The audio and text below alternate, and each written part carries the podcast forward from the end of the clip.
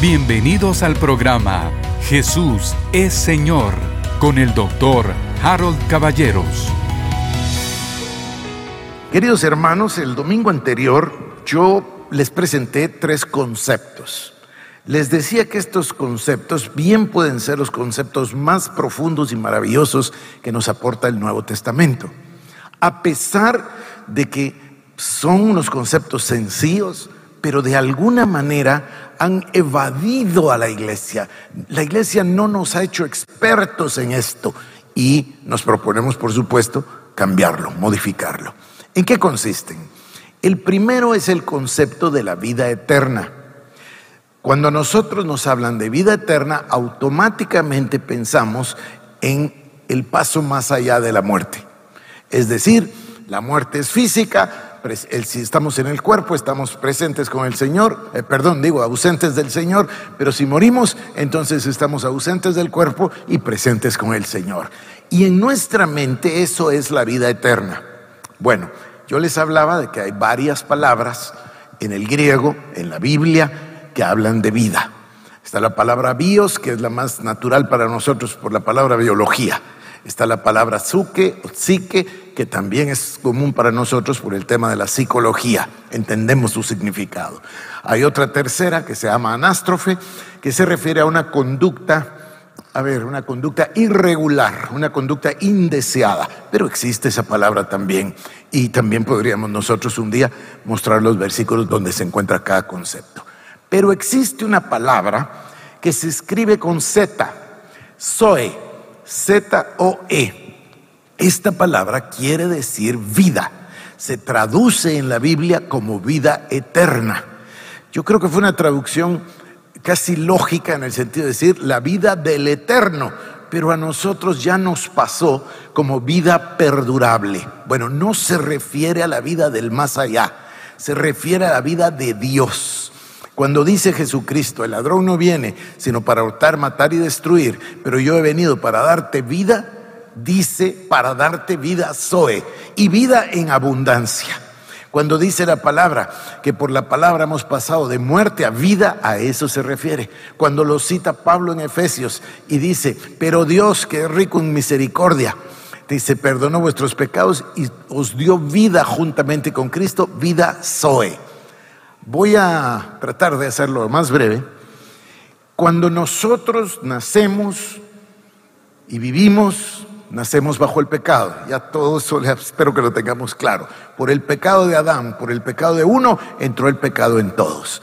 ¿Y qué es lo que tenemos? Lo que tenemos es una naturaleza. A alguien le llama el hombre viejo, otro le llama la carne, otro le llama la naturaleza de Adán, otro le llama la naturaleza pecaminosa, todo esto significa lo mismo.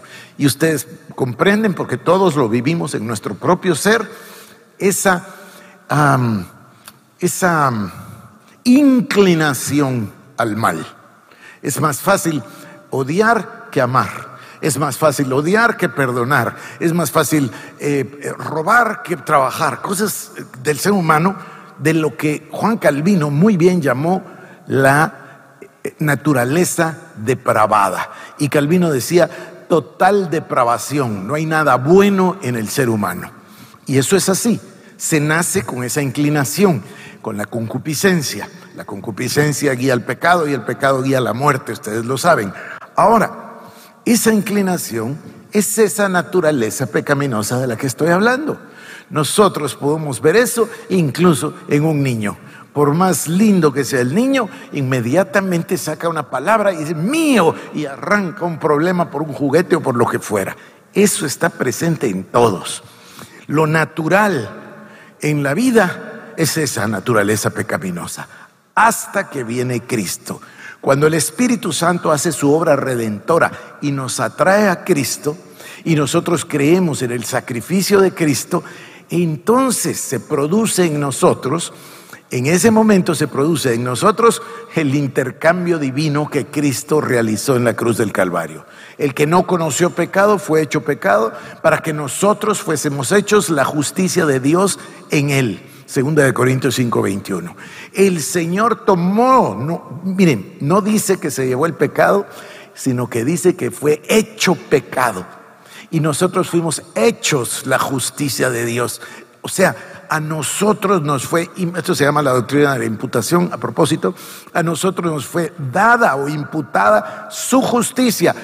Sobre él vinieron nuestros pecados. O sea, se llevó nuestra naturaleza pecaminosa y nos dio una nueva naturaleza. Y esa nueva naturaleza se llama la vida Zoe. Esto es muy importante, porque si logramos enfocarnos, profundizar, crecer en este concepto, va a cambiar absolutamente nuestras vidas y nuestro futuro. Segundo concepto es igual de maravilloso, a pesar de ser igual de sencillo. Es la expresión en Cristo. ¿Y por qué eh, usamos una proposición en? Es que tiene un sentido, es que estamos en Cristo. A veces las personas piensan, bueno, Cristo está allá, el Espíritu Santo está allá y yo estoy aquí. No es cierto.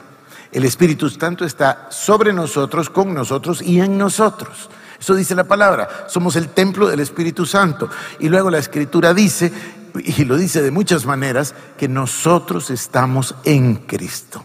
Ahora, yo voy a llevarles un paso más allá, porque ya, ya lo he venido haciendo. ¿Dónde estamos en Cristo? Hay dos maneras de decirlo. La número uno se refiere al cuerpo. Él es la cabeza, nosotros somos el cuerpo. Ya lo dije y parece de risa mi ejemplo, pero si hablamos del corazón que tengo yo acá y hablamos de mis pulmones o hablamos del hígado, pues seguramente que le dirían si pudieran hablar, estamos en Harold o no. Claro, ¿verdad? Porque están en mí. Bueno, eso es exactamente lo que Dios nos quiere decir cuando dice que somos el cuerpo, Él es la cabeza. En otras palabras, somos uno con Él y somos uno en Él. Número dos, ¿dónde nos encontramos nosotros? Nos encontramos con Él sentados en los lugares celestiales. En otras palabras, estamos sentados al lado, a la diestra de la majestad de Dios, porque ahí es donde está sentado el Señor Jesucristo. Esto ya lo compartimos, eh, ya lo compartimos la semana anterior. Bueno, tengo que apurarme, así que paso al número tres. Número uno es la vida Zoe. Me van a permitir que en las próximas semanas yo siempre me refiera a la vida Zoe para que se nos quite, para desaprenderlo de vida eterna en el sentido de perpetua. Y luego voy a hablarles de, nuestra posición en Cristo, desde el trono de Dios. Ahí es donde está Cristo. Fíjense lo que pasó. Dice la Biblia que fuimos crucificados juntamente con Cristo. El acta de decretos que nos era contraria quedó clavada en la cruz del Calvario. El hombre viejo, esa naturaleza pecaminosa, quedó en la cruz del Calvario. Fuimos a la sepultura con Cristo Jesús muertos a los delitos y pecados, y el poder del Espíritu Santo nos resucitó juntamente con Cristo y nos hizo una nueva criatura, una nueva creación Les decía en 2 Corintios capítulo 5, verso 17, hay una versión de la Biblia que dice, nos hizo una nueva especie que no existía antes. Claro, existió nada más con Adán y, después, y Cristo, por supuesto, y después dejó de existir y ahora gracias al Señor nacemos de nuevo. Por eso proclamamos esta palabra en Juan. Vida Zoe, nuestra posición en Cristo. Y número tres, fíjense que hay en la palabra, eh, si, quieren abrirla junto conmigo, quiero mostrarles yo una serie de pasajes. Primera de Juan 3, 14 y 15. Nosotros sabemos que hemos pasado de muerte a vida en que amamos a los hermanos. El que no ama a su hermano permanece en muerte. Todo aquel que aborrece a su hermano es homicida. Y sabéis que ningún homicida tiene vida eterna permanente en él, la vida Zoe. Luego les voy a leer ahora Primera de Juan, capítulo 2, versículos 7 al 11. Hermanos, no os escribo mandamiento nuevo, sino el mandamiento antiguo que habéis tenido desde el principio. Este mandamiento antiguo es la palabra que habéis oído desde el principio. Sin embargo, escribo un mandamiento nuevo que es verdadero en él y en vosotros, porque las tinieblas van pasando y la luz verdadera ya alumbra. El que dice que está en la luz y aborrece a su hermano, este todavía está en tinieblas. El que ama a su hermano permanece en la luz y en él no hay tropiezo. Pero el que aborrece a su hermano está en tinieblas y anda en tinieblas y no sabe a dónde va porque las tinieblas le han cegado los ojos. Ahora vamos a Juan capítulo 13, 34. Un mandamiento nuevo os doy que os améis unos a otros como yo os he amado, que también os améis unos a otros. En esto conocerán que sois mis discípulos, si tuvierais amor los unos por los otros. Juan 15, 12. Este es mi mandamiento, que os améis unos a otros como yo os he amado. Bueno, no oímos muchos mensajes o sermones acerca de este tema. Y yo quisiera hacer una pregunta. ¿Será posible que una persona viva permanentemente en amor, que viva permanentemente en perdón, que no aborrezca a nadie, que viva en absoluta paz con todos, que tenga paz en su corazón y que no tenga o no conozca resentimientos? Por eso es, un, es un tema complicado. Hoy ya no me da tiempo, pero ya les hablé que voy a hablar de el didaque y el querigma.